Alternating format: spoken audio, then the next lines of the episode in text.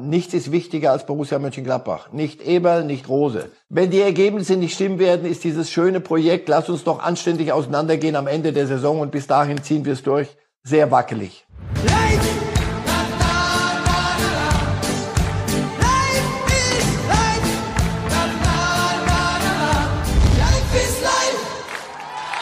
I hope you die in hell. Ich hoffe, du liest das hier und verletzt dich so schwer, dass du nie wieder ein Spiel machen kannst.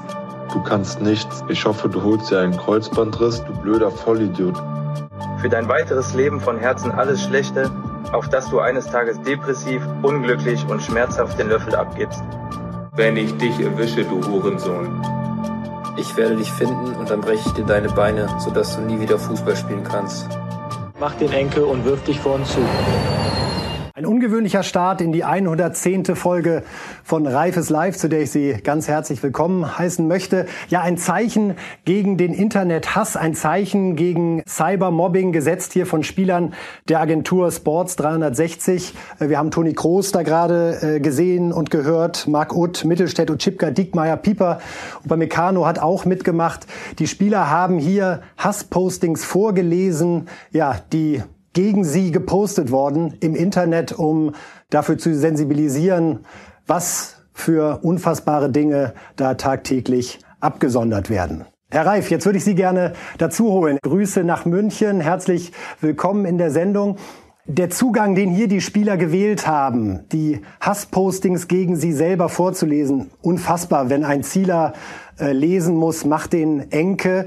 Ist das ein Weg, um möglicherweise die zu erreichen, die diesen Hass ständig im Internet verbreiten? Kann das ankommen? Kann das was verändern? Das gebe Gott. Es geht darum zu entanonymisieren. Ich glaube, dass die Wurzel des Übels ist, dass man im, in diesen Netzen anonym glaubt, alles loswerden zu können, und zwar straflos. Dadurch sinken Hemmschwellen ins Nichts. Und dann kommen solche Dinge. Ja, ich, ich hoffe, dass das zumindest auffällt und dass irgendeiner, der gerade dabei war, wieder Ähnliches äh, von sich zu geben, sagt, oh. Und wenn er nicht schon ähm, zu Verstand kommt und sagt, ich glaube, ich habe sie nicht alle, mir würde schon reichen, wenn der sagt, oh, oh, Vorsicht, wenn das doch nicht so anonym ist. Ich kann aus eigener Erfahrung berichten, ähm, ich hatte mal so etwas, was dann ziemlich heavy war. Und das war mir zu viel. Also ganz deutlich, jemand schrieb, deine Familie soll brennen. Das fand ich dann doch die eine Spur zu viel. Und ich habe meinem, meinem, einem meiner besten Freunde, der ist Anwalt, gesagt, du, den würde ich gerne haben. Machen wir es kurz, ich, das lasse ich nicht so laufen. Ja, du weißt doch, es ist nicht so einfach, die zu entanonymisieren. Machen wir es kurz. Wenn jemand wirklich will, kann man das sehr wohl. Also das nur in die Gemeinde hinausgerufen. Das dauerte keine zehn Tage, da hatten wir den Kollegen. Der hat dann zweieinhalbtausend Euro ähm, Schmerzensgeld gezahlt für einen guten Zweck. Und das reichte mir. Ich glaube nicht, dass der nochmal sowas schreibt. Ähm, ich habe es dann weitestgehend für mich behalten. Möglicherweise hätte man daraus eine Geschichte machen sollen und öffentlich machen. Freunde, das ist kein straffreier Raum. Und ihr könnt nicht Dinge, die euch sofort sonst möglicherweise in den Knast brächten, äh, könnt ihr nicht hier einfach unter Hashtag Hotzenplotz oder was weiß ich, was da so an Scherzen läuft, absondern. Wenn das was Gutes bewirkt und zumindest ein wenig Angst und Schrecken bei diesen Wahnsinnigen verbreitet und Kriminellen, nicht nur Wahnsinnige, auch bei diesen Kriminellen verbreitet, wäre schon sehr geholfen. Absolut. Und Ihr Hinweis, denke ich, ist auch nochmal ganz wichtig. Juristisch vorgehen gegen diese Beleidigungen. Auch das ein wichtiges Signal, um äh, all diesen Leuten klarzumachen, äh, man, nur weil man im Internet unterwegs ist, ist nicht alles erlaubt. Wir wollen jetzt sprechen über eine sehr, sehr positive fußballerische Nachricht, denn ein Thema, das uns die ganzen letzten Wochen sehr begleitet hat, ist jetzt zu einer Entscheidung gekommen. Musiala hat sich entschieden. Er will für Deutschland in der Nationalmannschaft spielen, nicht für England, der Jungstar vom FC Bayern, der morgen 18 wird. Herr Reif, hat der Löw gut gemacht, oder? Das ist mal ein Punktsieg für unseren Bundestrainer, nachdem es ja die letzten Monate äh, einiges auszuhalten galt für ihn. Ja, hat, hat er sehr gut gemacht. Und wenn wir uns darüber ausreichend gefreut haben und Yogi Löw ausreichend gratuliert haben, denke ich, kommen wir auch wieder ein bisschen runter vom Hype und lassen den jungen Mann, der 17 ist, der ein wunderschönes Tor geschossen hat bei Lazio Rom, langsam und in Ruhe und entspannt reifen und wir hängen dem nicht jetzt schon das Etikett dran. So, Musiala hat sich für Deutschland entschieden. Wer will uns noch daran hindern, Europameister zu werden? Also das wäre alles ein bisschen viel.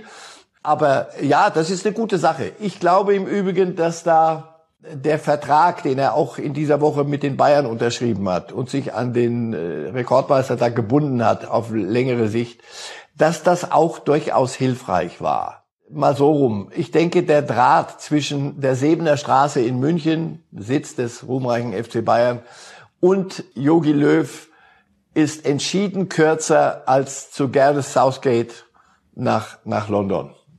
Und das mag bei allen Seiten auch ein bisschen nutzen. Und ich glaube, Musiala hat das auch mit im Kopfe gehabt. Und ansonsten sagt er ja selber, er hat sich von seinem Gefühl heraus entschieden. Bravo, gut so. Möglicherweise hat Hansi Flick ihm ja auch gesagt, du, wenn du für Deutschland spielst, wir sehen uns bald wieder. Denn es ist vielleicht gar nicht so lange hin, da bin ich dann auch dein Bundestrainer. Und ich dachte, wir kämen jetzt um diese, Klippe, aber drei, diese Klippe habt ihr vorm Haus. Das merke ich schon. Wir haben doch Jogi Löw gerade erst Ja, lassen wir das. Lass lassen wir das, genau. Mal, lass es doch mal genießen. Er soll es mal genießen. Und genau, weil Sie gerade sagen, Herr Reif, lassen Sie es uns doch mal genießen. Sie haben zwar gerade auch so ein bisschen äh, gewarnt, ihm natürlich nicht zu viel aufzunehmen aufzuladen. Aber so dieses Dreigestirn Wirtz, Mukoko, Musiala, das ist zumindest etwas, was Fantasien auslöst. Nicht, dass wir morgen unschlagbar sind, aber einen 16-Jährigen, einen 17-Jährigen Musiala wird morgen 18.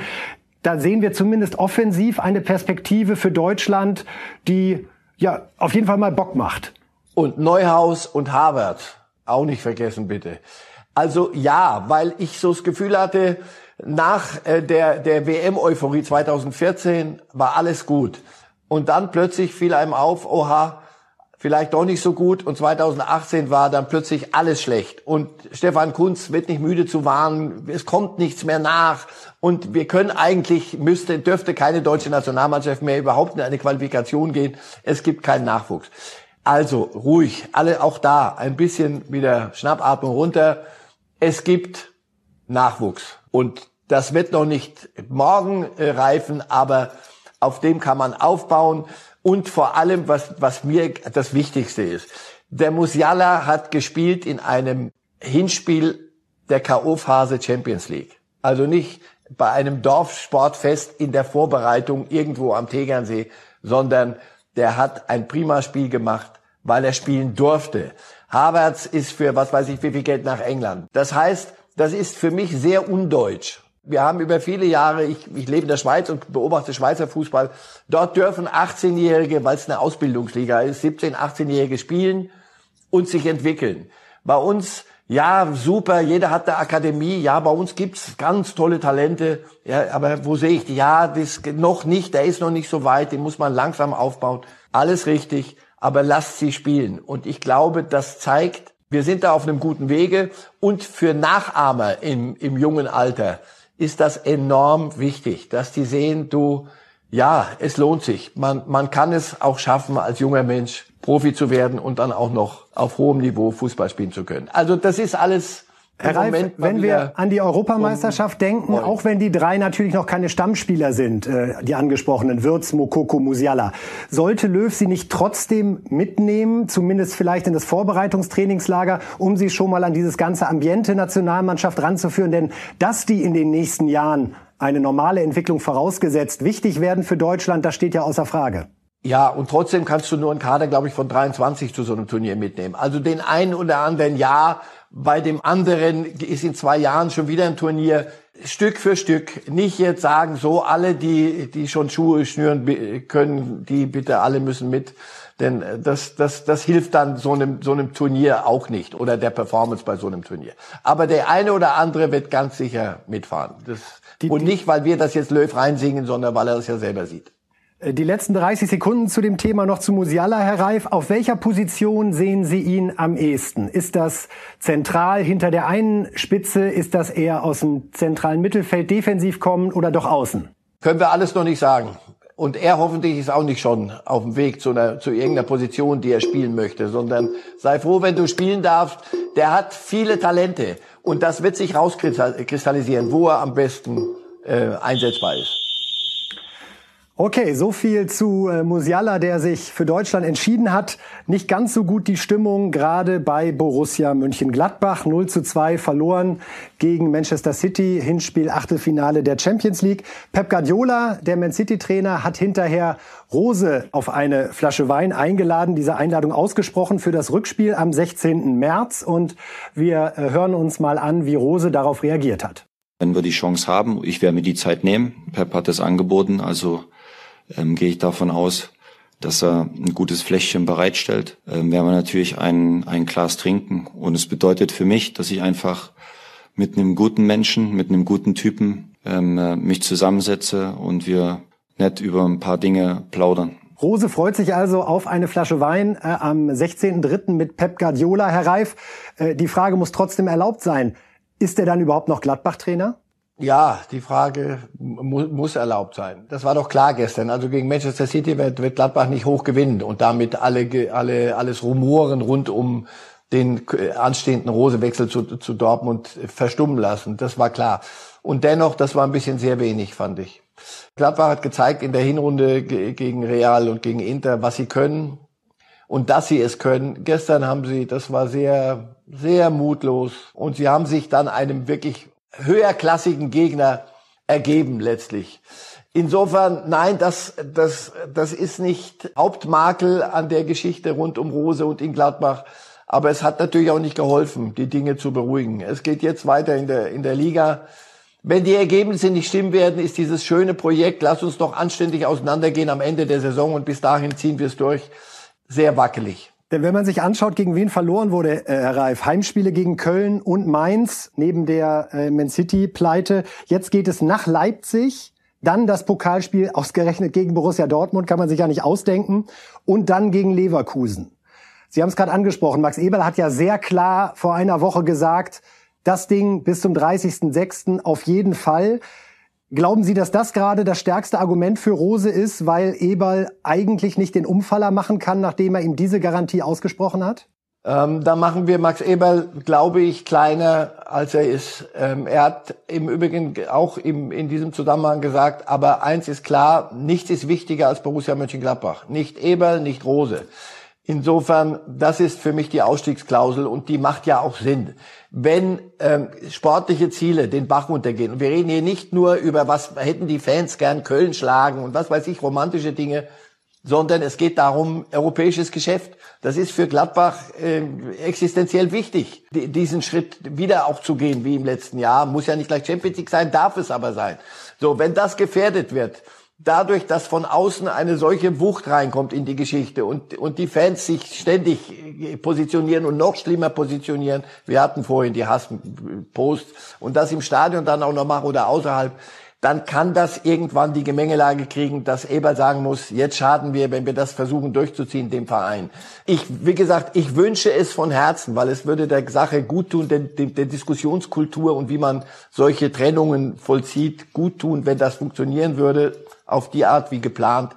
Aber äh, ein bisschen Zweifel kommen mir immer mehr auf, um es noch verklausulierter zu sagen. Äh, Sie haben ja auch gerade die Leistung gegen Man City angesprochen. Dass man da verlieren kann, steht außer Frage. Man City ist gerade wahrscheinlich die heißeste Nummer, die in Europa unterwegs ist. Aber das, was man von Gladbach gesehen hat, war nicht das, was man erwarten konnte. Also ist diese Gesamtsituation, diese Gesamtlage, was da seit einigen Wochen, äh, wir hatten ja auch die äh, Corona Fälle und äh, einfach eine große Unruhe im Verein, dass das mittlerweile eben auch die Mannschaft, die ja so ein Trara nicht gewohnt ist, ja, das war lange Zeit Oase der Bundesliga, alles ruhig und man konnte am Wochenende entspannt Fußball spielen, dass das auch einige Spieler jetzt einfach überfordert? Es kann sein, ja. Und die sagen zwar alle brav und, und reflexartig, nein, wir lassen das jetzt nicht an uns ran und wir sind eine Mannschaft, wir können mit solchen Dingen umgehen. Ja, wie gesagt, an Man City kann ich es noch nicht endgültig festmachen, weil dazu waren die einfach zu gut und sind sie einfach zu gut. Dennoch, es war zu wenig. Ich hätte gerne ein bisschen eine andere, eine andere breite, ein kleines bisschen breitere Brust erwartet.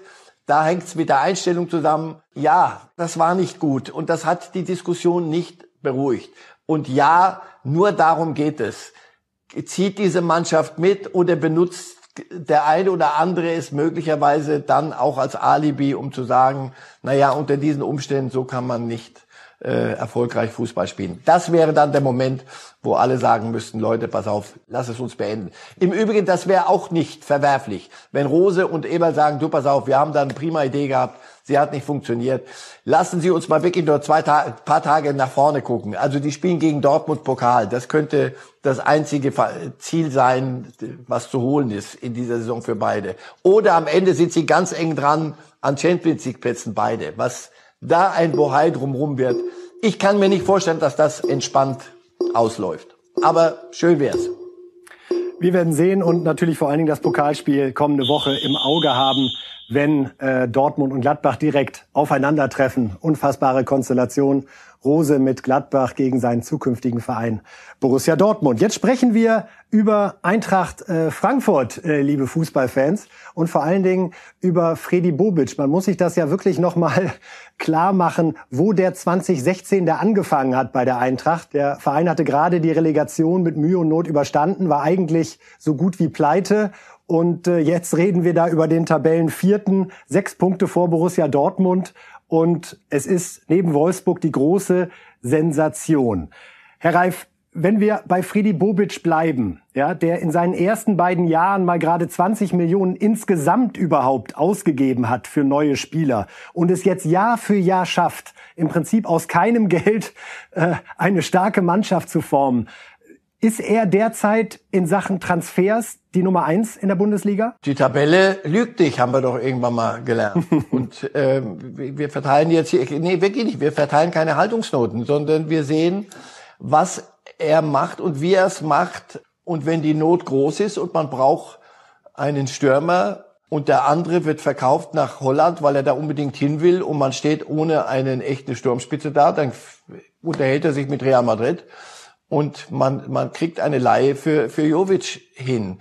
Das sind so Dinge, die mir sagen, da ist einer international so vernetzt und er hat die Augen so offen und er hat auf der anderen Seite eine so große Demut zu wissen, hey, wir sind Eintracht Frankfurt und wir wissen, wo wir herkommen und was wir können und wir spinnen jetzt hier nicht rum, weil wir mal ein Jahr erfolgreich waren, sondern wir machen aus unseren Möglichkeiten das Beste. Und daran messe ich jeden Trainer, jeden Spieler und jeden, jeden ähm, äh, Sportdirektor oder Manager.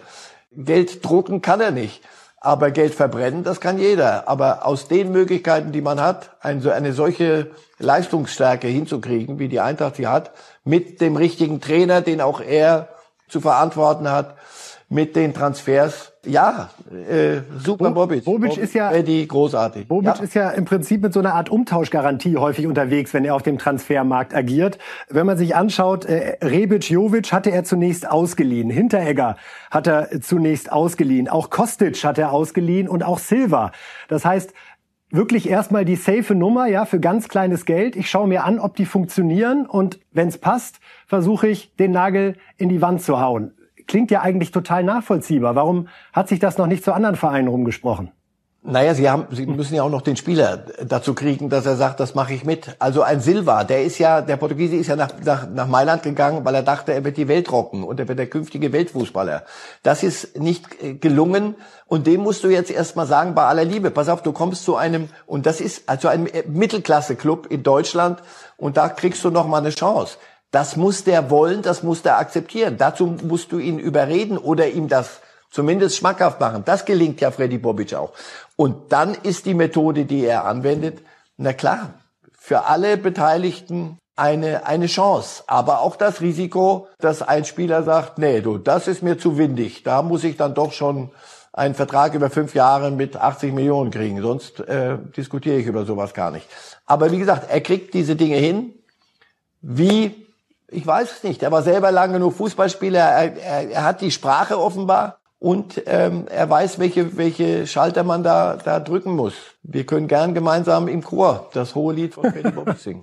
Macht ja zwischendurch auch mal gute Laune. Den Pokalsieg hat er schon eingetütet. Falls jetzt tatsächlich die Champions League Qualifikation gelingen sollte, kann man sich kaum vorstellen, dass das noch zu steigern ist. Darum äh, drängt sich ja bei jedem guten Spieler der Bundesliga immer die Frage auf, wann ist der einer für Bayern? Genauso muss man doch auch bei Bobic fragen können, Bayern, Dortmund, die beiden einzigen Adressen, die man, glaube ich, dauerhaft noch über Eintracht Frankfurt einsortieren kann. Leipzig äh, wahrscheinlich aufgrund der Möglichkeiten auch. Ist das nicht zwangsläufig so, dass er irgendwann bei einem dieser drei Vereine aufschlagen muss? Wenn die dort Bedarf haben, offen wären für, für nach, ähm, auch nach außen gucken und nicht nur intern, wo passt er am besten hin? Selbstverständlich. Haha, nee, nee, nee, nee, nee, nee, nee. Äh, zu Hertha, ihr wolltet ihn doch die ganze Zeit nach das Berlin war ich haben. nicht, das, das war ich nicht. Damit hatte ich nichts zu tun. Das, das war der Kollege. Das war die Kapitel. Ich dachte, jetzt kapituliert ihr endgültig. Das war Abteilung Nein, ähm, ich glaube, dass er überall hinpasst, aus den vorhin äh, hinlänglich beschriebenen Gründen. Weil er sehr schnell weiß, wo bin ich hier, welche Möglichkeiten habe ich hier und ich glaube nicht, dass er mit einer Blaupause unterwegs ist, sondern dass er schlau genug ist zu wissen, in München müsste ich so sein, in Dortmund könnte ich diese Dinge machen, in Berlin diese Dinge, vielleicht äh, treibt sie noch mal ins Ausland, der hat ja in England mal gespielt. Also dem steht die Welt wirklich offen und da hat sich für alle, die Sorgen haben, in der Tat mit dem, was die Eintracht heute zu bieten hat, ausgesprochen verdächtig gemacht. Ausgesprochen. Nun haben wir es ja gerne konkret, Herr Reif. Wo geht er denn hin? Aha. Ich glaube, dass er erstmal mit Frankfurt, mit Frankfurt wird er eine Champions League Saison spielen, die sich gewaschen hat. Und das lässt er sich, glaube ich, nicht nehmen. Und dann? Und dann reden wir neu. Okay. Hier an dieser Stelle bei äh, Reif ist live natürlich, denn wenn wir bis heute schon 110 Folgen hinter uns gebracht haben, dann äh, sind die nächsten zwei bis 300 ja nur eine Frage der Zeit. Wir wollen jetzt mal ein bisschen Dramatik spüren. Denn es ist ja wirklich äh, eine ganz fantastische Fußballsaison, sowohl in der ersten wie auch in der zweiten Liga. Bislang umso mehr ein Jammer, dass Zuschauer das nicht im Stadion erleben können und das Ganze auch emotional nochmal besonders aufladen. Jetzt zunächst mal der Blick auf den Abstiegskrimi. Äh, wir würden uns mal kurz das Tabellenende anschauen, Herr Reif. Ja, also wir haben da Köln mit 21 Punkten, die zwischendurch, glaube ich, schon Karneval und Klassenerhalt gefeiert haben und jetzt plötzlich merken, huch, so einfach wird das doch nicht. Und dann Hertha, Bielefeld, Mainz, Schalke, eher so fürs Protokoll noch äh, hier konkurrenzfähig. Was sagt Ihnen Ihr Abstiegsinstinkt? Wer hat da gerade die größten Probleme? Wer wird am schlechtesten mit dieser Situation umgehen, da jetzt unten drin zu hängen auf absehbare Zeit? Das ist genau die Königsfrage. Mainz hält sich nicht an das Drehbuch. Schalke hält sich prima ans Drehbuch. Die machen das, was von ihnen verlangt wird, was alle anderen von ihnen verlangen.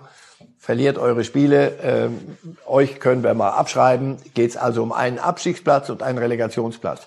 Mainz war sowas von weg schon.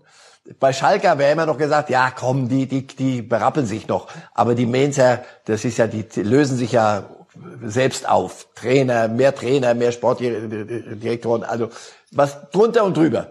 Und hatten ihre ganze Identität verloren. Jetzt auf einmal, Hallöchen, ja, die spielen ihr Zeug runter. Ich, mein Instinkt sagt mir, dass Mainz 05 schlimmstenfalls die Relegation spielen muss. Schlimmstenfalls. Das heißt, einer von denen, die, und zu Recht haben sie, bei Köln haben sie dann aufgehört, bei Hertha hatten sie schon den Big City Club und bei Bielefeld, die sind mir noch am ungefährdetsten, weil sie sagen, wir können eigentlich erste Liga nur, wenn alles funktioniert und wenn es nicht funktioniert, dann steigen wir halt wieder ab. Also das ist das, was den Kölnern und den Hertanern am meisten Angst machen muss. Mainz 05 spielt wieder das, was Mainz 05 spielen muss. Und Bielefeld hat nie einen Hehl draus gemacht, dass sie glücklich sind, mal in der ersten Liga zu sein und dass es keine Katastrophe wäre sportlich, wenn man wieder absteigen würde. Und das ist das, was es für so etablierte Clubs so fürchterlich gefährlich macht. Mainz hat den Trainer schon gewechselt, Hertha hat den Trainer auch schon gewechselt. Bei Mainz wenn man es an dieser Personalie festmachen will, was natürlich nicht ausschließlich der Grund dafür ist, dass es wieder läuft, aber Trainer gewechselt, deutliche Besserung eingetreten, bei Hertha Trainer gewechselt, bislang keine äh, Entwicklung punktemäßig spürbar. Köln in dieser Saison noch nicht. Glauben Sie, dass Horst Held schon so ein bisschen zuckt oder hat er seinen, sieht der in Gistol einfach den Mann, der hier gut gearbeitet hat und Peter Neururer soll es dann doch nicht sein? Ja, ob es auf Peter Neurer zuläuft, zuliefe, lassen wir mal dahingestellt. Natürlich muss es zucken. Er würde sich ja, würde ja dem Verein schaden, wenn er sich nicht Gedanken machen würde. Also Gistol und er haben da ein Projekt gestartet, das hat sich eigentlich ordentlich entwickelt. Dann haben sie gemerkt, oh, der Kader stimmt so nicht. Jetzt hat man versucht, das alles ein bisschen neu zu ordnen. Aber das nützt ja nichts, wenn du absteigst. In dem Moment, wo die Dinge wirklich ähm, anfangen zu bröckeln. Im Moment wackelt's ja nur. Wenn es bröckelt in Köln, wird, wird natürlich auch Horst Held ähm, eine Lösung finden müssen. Und das ist in der Regel dann ein Trainerwechsel. Aber so weit sind wir noch nicht. Noch sagt äh, Held, ich bin überzeugt von diesem Trainer und noch erreicht er diese Mannschaft. Aber wie gesagt, das, sind, das ist ein gut gemeinter und gut gesagter Satz. Am Wochenende wissen wir ein bisschen mehr. Die Kölner haben ja irgendeine leichte Aufgabe am Wochenende. Das müsste das. Das wäre wär, wär so der Turning Point, denke ich, oder? Also, die nochmal? wir müssen kurz informieren, dass das äh, beim FC Bayern sein wird an diesem Wochenende. Also ah, im Normalfall im Normalfall ändert sich da bei Köln nichts. Ja, Hertha, Herr Reif, wir kommen am Big City Club, der vor allen Dingen Big Sorgen hat, äh, natürlich nicht vorbei, weil man da auch, finde ich, den Eindruck hat, die sind dieser Situation Abstiegskampf so wenig gewachsen, weil sie einfach die gesamte Saison in so einer anderen Fantasie und Vorstellung angegangen sind, dass sie zwar sicherlich auch die Tabelle lesen können, aber irgendwie diese Umsetzung auf, was bedeutet das eigentlich, wahnsinnig schwer in die Köpfe zu äh, kriegen scheint. Auch Kedira, ist das jetzt der Mann, der im Abstiegskampf den Unterschied machen kann? Ja, natürlich kann er, weil er, weil er ein, ein Typ ist für, auch für Kämpfen. Nur das, alleine wird er das doch nicht können. Das war doch von vornherein klar. Nein, Sie haben gerade das Lied gesungen, das die Schalker lang genug angestimmt haben und dass jeder anstimmt, dessen Kader nicht für sowas gedacht war, sondern ganz andere Ziele. Und jetzt sagst du so, Jungs, jetzt müsst ihr den Abstieg verhindern. Das, die, die, die in Berlin hört man das ja aus, aus intern auch, auch von Dada, glaube ich, gehört zu haben. Diese Mannschaft ist nicht zusammengestellt für Abstiegskampf. Ja, aber man kann es sich leider nicht aussuchen. Ihr habt euch in diese Situation gebracht. Insofern, das ist das, was ich vorhin meinte. In Mainz, die wissen, wie Abstiegskampf geht. In Bielefeld haben sie es in der Vereinssatzung und jetzt äh, wird's dort äh, Hertha irgendwie hinkriegen müssen. Sonst sind sie mit am engsten, dicksten drin in der Verlosung. So viel also erstmal zum Abstiegskrimi und äh, wir schauen eine Liga tiefer, aber eigentlich nur ein paar ganz wenig Plätze tiefer. Denn das, was wir in der zweiten Liga gerade erleben, muss man einfach sagen, Hammer. Wir schauen auch da mal auf die Spitzengruppe, die sich relativ einfach zusammenfassen lässt. Vier Vereine, alle 42 Punkte. HSV, Gräuter Fürth, Bochum und Kiel, die ja die Bayern im Pokal rausgetan haben und viele dachten damals, äh, von dem Spiel erholen die sich nie und jetzt will jeder die Kieler fertig machen, die die Bayern geschlagen hatten. Siehe da, Kiel hat sich da auch berappelt und ist dabei. Erstmal als Fußballfan, wenn man so eine Tabelle sieht zu der jetzigen Phase, da geht einem das Herz auf, oder? Das ist es, was irgendwie Spaß macht, wo man sagt, schönere Konstellation kann man sich nicht ausmalen. Die linke Herzkammer jubelt, ja, bin ich bei Die rechte sagt, was ist denn mit, was ist denn mit Qualität? okay, fangen wir mit so, der linken an. ja, na, also gut, natürlich ist es, ist es spannend und das macht doch den Fußball auch aus, oder dachte ich immer mal. Nicht, dass wir wissen, wer Meister wird und wer absteigt, sondern dass es um irgendwas geht bis zum Ende. Das, das Spannung und, und nicht wissen, wie es ausgeht, weiß ich nicht. Dachte ich, wäre wär mal, wär mal die, die Merkmale, die Fußball so toll machen. Ja, und auf der anderen Seite haben die offenbar alle vier gerade wieder mal ihren Wolfspelz abgelegt und darunter kommen, weiß weiß ich, Schildkröten zum, zum Vorschein. Also immer wenn du denkst, einer hat's jetzt gepackt und der zieht jetzt durch und die anderen müssen gucken, nee, der HSV reiht sich artig ein. Fürth war irgendwann mal irgendwo, hat sich dann da oben hingerobbt und kriegen es hin. Also ja, es ist spannend, aber auf überschaubarem. Genau, aber dann gehen, wir, dann gehen wir mal einen tiefer und äh, steigen bei der rechten Herzkammer ein. Der HSV, das ist natürlich der Verein, der bundesweit für HSV-Fans, die ahnen schon wieder, es könnte zum dritten Mal in Folge das Drama geben und der Aufstieg verpasst werden. Und außerhalb der HSV-Fans äh, natürlich auch immer eine gewisse Schadenfreude, wenn man sieht, dass der größte Verein, der Favorit, der Ex-Dino der ersten Liga sich da so schwer tut. Wenn das jetzt auch in dieser Konstellation nicht gelingt, wieder nach einer starken Hinrunde, die können sich ja eigentlich abmelden irgendwann, oder? Ja, ich merke, Sie wollen es denen aber richtig heute verpassen. Wieder mal gut. Ich dachte, eine Zeit lang war Ruhe mit HSV. Da mussten alle, alle die Kritiker mussten sagen, ja, guck mal, leider in der Saison kriegen sie es wahrscheinlich hin. Das Schlimme ist doch, dass das so self-fulfilling prophecies zu werden scheinen. Also, als würden sie darauf warten. Die, die Rückrunde fängt an, es knarzt und knarrt ein bisschen, dann gibt's die erste Niederlage und dann fährst du nach Würzburg bei allem Respekt und verlierst.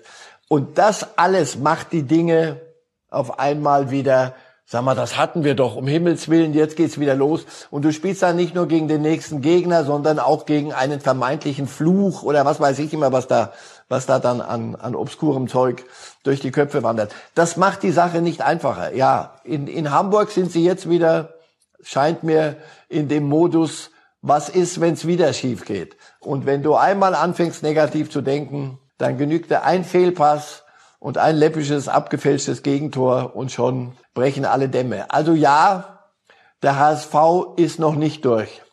Das ganz sicher. Und man, und man stelle sich vor, um jetzt noch mal so ein bisschen weiterzudenken, der HSV schafft es nicht und aus der ersten Liga kommen Schalke, Köln und Hertha runter, dann wird's ja auch eine ganz muntere Saison äh, nächstes Jahr. Da schauen wir, da werden wir mal zuerst über die zweite Liga sprechen hier und dann erst hinterher so mal gucken, es. was da oben los ist. Also ja, so machen wir es ganz sicher.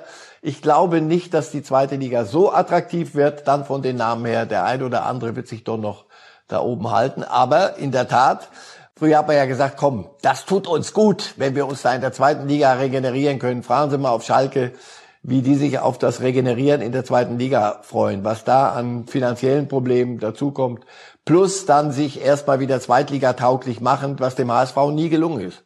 Jetzt denkst du, jetzt hatten sie es, Nein, es ist immer noch der versprengte Erstligist, der es irgendwie, irgendwie, irgendwelche Irrtümer kommen da zusammen und hindern uns am, am direkten Aufstieg wieder. Nein, du musst dann zweite Liga annehmen und musst es kicken. Also, ähm, alle sind gut beraten von den, von den vermeintlich Großen, die eigentlich nie an zweite Liga gedacht haben. Leute, versucht es zu vermeiden, weil da wird nichts mit regenerieren. Das wird heavy. Der Einkauf Terodde war ja eigentlich, so sah es lange Zeit aus, genau der richtige. Ja, der hat, Terodde hat ja so ein bisschen den Ruf, eigentlich zu gut für die zweite Liga zu sein, aber vielleicht nicht ganz Erstliganiveau zu haben. Also wenn selbst das nicht mehr funktioniert, äh, mit Terodde aufzusteigen, dann können Sie es lassen. Ja, ja, Terodde, Terodde ist aber nicht der Einzige, aber natürlich steht er jetzt dafür. Jede, er soll doch jede Woche zwei Tore schießen. Irgendwann ähm, sagt ein Gegner ja auch, äh, pass auf, lass uns, lass mal gucken, dass der lange äh, Schlags, dieser Brocken da vorne, nicht schon wieder trifft. Ja, und wenn, ist doch klar, dass einer nicht dauernd liefern kann, dann müssen die anderen. Also so eine Monokultur Terodde für den HSV spricht auch nicht für die große Qualität, die alles von alleine regelt. Also ich bleib dabei, der HSV ist noch nicht durch. Da hat's Fürth einfacher und Kiel. Wunderbar. Also äh, wir lernen, zum großen Zweitliga-Fan wird Marcel Reif wahrscheinlich so kurzfristig nicht mehr werden, aber wer weiß, wir arbeiten dran und wir wollen jetzt schauen auf die Tipps von Marcel Reif zu diesem äh, Bundesliga-Spieltag, um mal kurz ja, uns einzustimmen darauf, was uns eigentlich an diesem Wochenende alles erwartet. Also die Eintracht schon am Freitag in Bremen da geht's dann also weiter mit einem 2 zu 0 Auswärtssieg. Bayern schlägt Köln 3-0, Dortmund Bielefeld 3-0, Wolfsburg Hertha 2-0. Stuttgart Schalke 2-1, also unten passiert da nicht so viel. Leipzig Gladbach unentschieden. Union Hoffenheim 1 zu 0. Jetzt kommt's. Mainz Augsburg 2 zu 1. Das würde nämlich tatsächlich bedeuten, dass die Mainzer dann mal auf einem Nicht-Abstiegsplatz stehen, da alle anderen verlieren. Und Leverkusen Freiburg 0 zu 0. Herr Reif, ich will Sie nicht in die Verlegenheit bringen, da jetzt noch in die Detailanalyse bei allen Spielen zu gehen. Glaskugel war genug dabei. Aber äh, das ist ja auch immer wieder einfach eine richtig schöne Sache im Fußball. Lieber Herr Reif, herzliche Grüße nach München. Ich danke Ihnen ganz herzlich. Wir sagen Danke fürs Zuschauen und Zuhören. Bis demnächst. Light!